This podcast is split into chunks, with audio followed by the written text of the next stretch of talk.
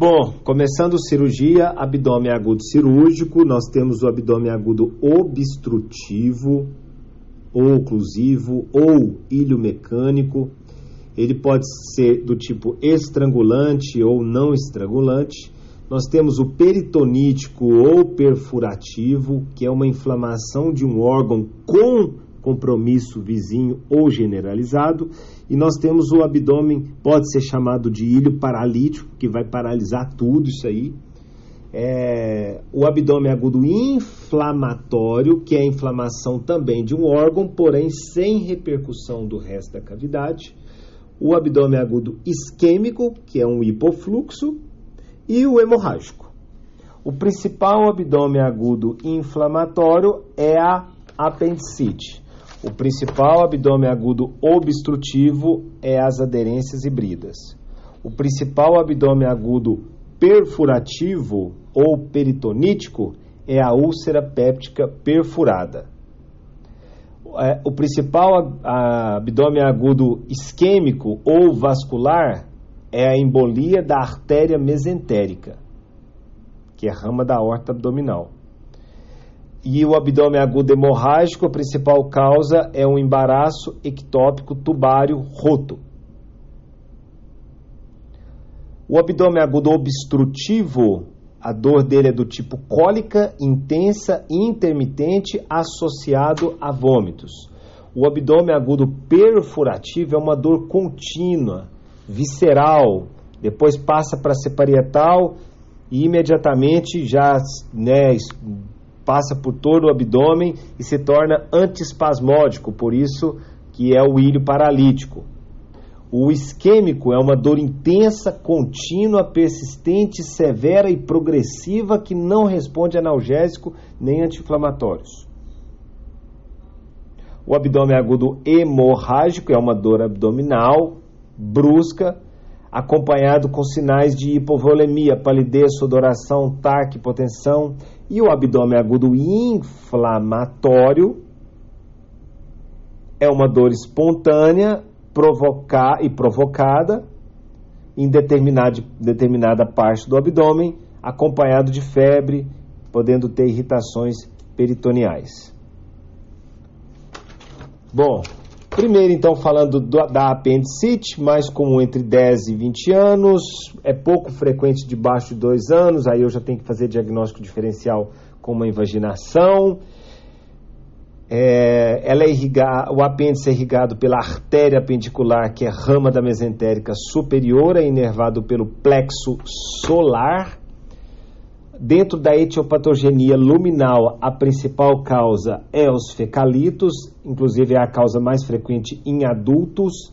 O fecalito é que vai ser causa de apendicite em adultos com mais frequência. Já em jovens, aonde o apendicite é mais comum, a causa é a hiperplasia dos folículos linfóides, mais de 60% das causas parietais. Então, a principal causa é a parietal, é a hiperplasia dos folículos linfóides. A principal causa da luminar é os fecalitos.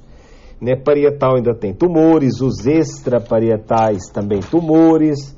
Né, e um ponto importante aí que pessoas com HIV com suspeita de apendicite, eu tenho que pensar no citomegalovírus.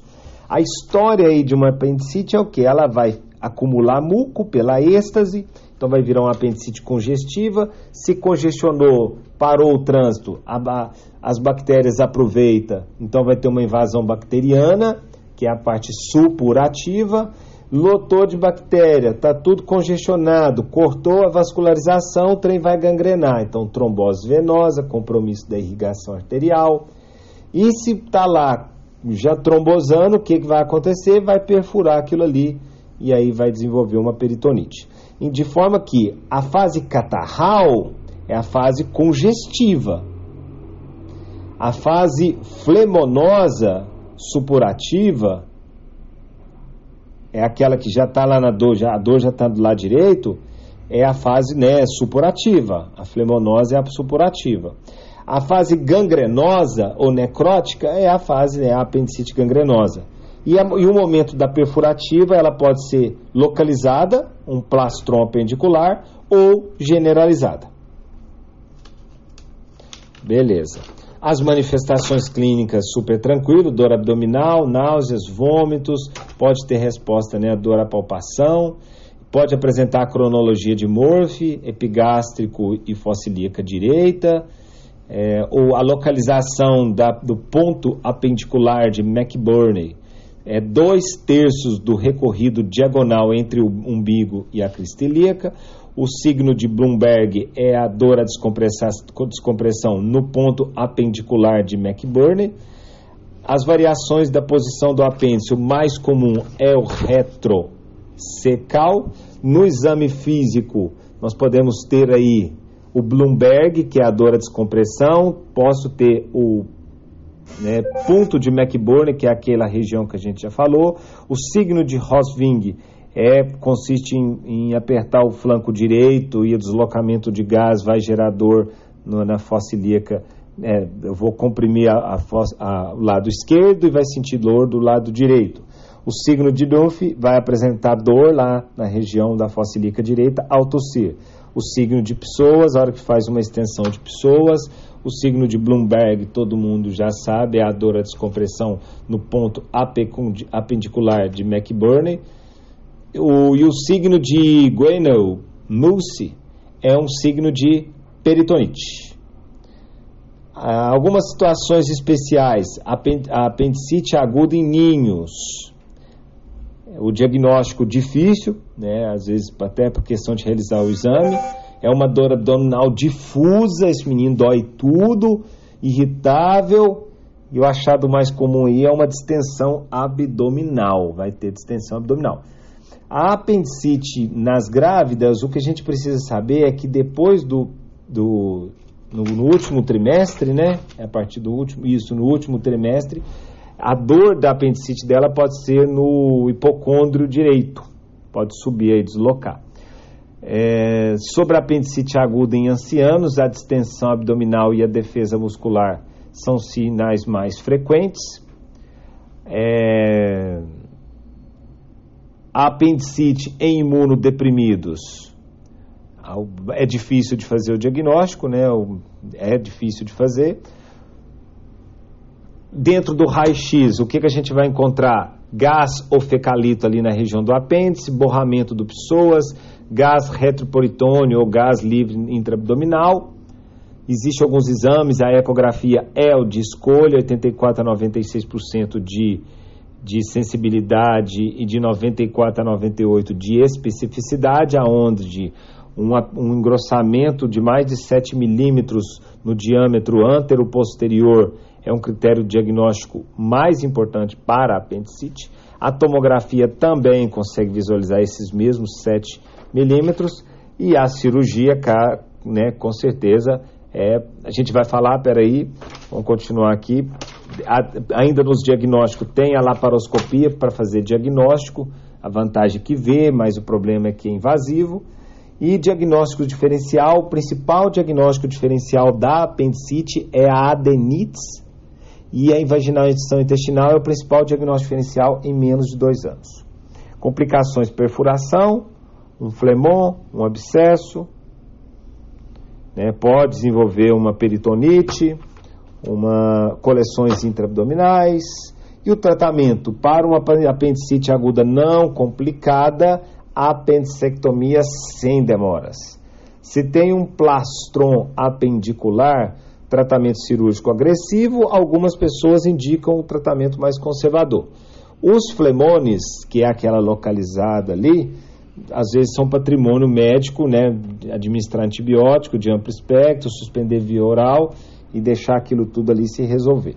A peritonite apendicular, as, as apendicites agudas envolvem a peritonite, o tratamento não difere das outras, né, é cirurgia. De uma forma geral, acaba se realizando cirurgia quase que sempre, né? Essas aqui são orientações de livro, fala que se é um plastron apendicular, divide opiniões aí. A colecistite aguda é um cálculo que normalmente está impactado no istmo, pode ser também por esse barro, o iodo biliar, é mais frequente em mulheres em meia vida. 95% dos casos está relacionado a essa obstrução do cístico, gerando uma litíase. Pode ser por ácidos biliares, pode ser prostaglandina, pode ser bactérias. O quadro clínico aí é uma cólica biliar, pera aí, é uma cólica, né? É uma cólica, a gente vai falar de como diferenciar da cólica biliar, mas é uma dor do tipo cólica, de início é, às vezes insidioso, pode apresentar de forma mais aguda. É essa dor que se localiza em hipocôndrio direito e essa dor, ela normalmente inicia, no início não tem radiação, não tem uma intensidade de forma progressiva e pode vir com o caso de uma pessoa de uma ingesta copiosa de gordura, de, de lipídios. Qual é a diferença da cólica biliar? É uma dor mais transitória, responde ao tratamento, não tem fe febre, e o Murphy, signo de Murphy, é negativo. Usa exame físico exatamente o signo de Murphy, consiste em provocar uma dor à palpação durante uma inspiração profunda. Pede a pessoa para expirar, enquanto ela vai expirando, você aperta ali e segura. É uma forma de aproximar mais. Né? A inspiração é, facilita você chegar mais próximo da vesícula né, movimentar ela ali. A tríade da colecistite é uma dor em hipocôndrio direito, febre e leucocitose. Bom, para avaliar a gravidade da, da colecistite aguda, leve, moderada e grave, eu achei interessante o seguinte: o leve é aquela pessoa com colecistite aguda e um paciente saudável, sem, sem riscos operatórios. O moderado é aquele que já, já me preocupa mais, está com leucócito mais de 18 mil, uma massa palpável no quadrante superior direito. Esse quadro já tem mais de 72 horas, já tem marcada inflamação local, peritonite biliar, abscessos, porque o grave é aquele que agora já tem clínica, tem repercussão. Tem disfunção cardiovascular, hipotensão, requer dopamina, né, mais de 5 microgramas quilopeso minuto, disfunção respiratória, uma relação PA2-FO2 menos de 300, uma creatinina mais de 2, né, uma disfunção hepática, né, um INR mais de 1,5, tempo de protrombina, e uma disfunção hematológica, plaqueta menos de 6 mil, 100 mil, tudo aí é um paciente grave, ok? A ecografia é o método de diagnóstico, eu vou encontrar aí uma vesícula com mais de 5 milímetros, é, um líquido pericardíaco, colecistítico, colecistítico, colecistícico, sei lá, e dilatação da via biliar e sombras acústicas anecogênicas, ou seja, o ultrassom vai bater no cálculo e vai dar uma sombra posterior ao cálculo. O tratamento, hospitalização, hidratação parenteral e suspensão da ingesta oral e administração de analgésicos. Então, inicialmente é hospitalar, hidratação, suspensão de gesta, o uso de antibiótico para profilaxia. O grau 1 fala-se aí em levo, cipro, pode ser até oral mesmo, ampicilina com subactam. É, o paciente já mais com grau 2, que a gente já falou que existe uma preocupação, esse paciente já está internado, uma piperaciclina com tazobactam. E no caso de um grau 3, que é mais grave, é, aqui tem, eles colocaram o sofeperazon mais subactam, mas tem o ceftriaxona, o ceftazidima, que são o ceftriaxona e ceftazidima, está mais presente no nosso contexto, e deve considerar o uso do metronidazol. O tratamento é uma colecistectomia laparoscópica. Quando não pode realizar essa cirurgia, pode-se considerar uma colecistostomia percutânea, complicações em piemas, gangrenas, perfurações, peritonite, e existe a síndrome de Mirise, que cursa com icterícia, enzimas hepáticas e dor em hipocôndrio direito. E tem a tríade de Rigler, da icterícia. Bom, da, da síndrome de Mirise. A tríade de Rigler é as, já é uma, uma situação grave dessa síndrome de Merezi. Já existe uma fístula colecistoentérica comunicando o duodeno com o intestino e com isso vai ter gás na via biliar, pneumonia, pneumonia os cálculos que estavam ali desceram e foram obstruir lá na válvula iliocecal, então cálculos biliares ectópicos, e claro, isso vai gerar uma obstrução do intestino delgado. Essa síndrome de Mirise, fique atento que a única que existe uma comunicação, uma fístula, entre a via biliar e o intestino é o 4. E aí ele tem, ele é o, ele é o 5, perdão, e tem o 5A sem ilho biliar e 5B associado ao ilho biliar. Ou seja, se ele está com um mirise de 5B, significa que ele tem a tríade de Wrigley. Tem pneumonia, cálculos biliares e obstrução do intestino delgado. Agora, os outros, o 2, 3 e 4, também têm fístulas, só que são fístulas entre a via biliar e o colédoco. E aí você lembra, A1 não tem tem compreensão extrínseca, mas não tem fístula. A2, A3, A4 tem fístula, só que é entre a vesícula e o colédoco, um terço, dois terços e todo o acometimento. Para finalizar esse áudio, a colecistite crônica é um caso mais arrastado, dor em hipocôndrio direito, uma, não tem febre, é, pode apresentar sinais de icterícia, náuseas, vômitos, para fazer o diagnóstico, a ecografia com uma sensibilidade de 98% e a cirurgia, uma colecistectomia laparoscópica. Beleza? Então é isso.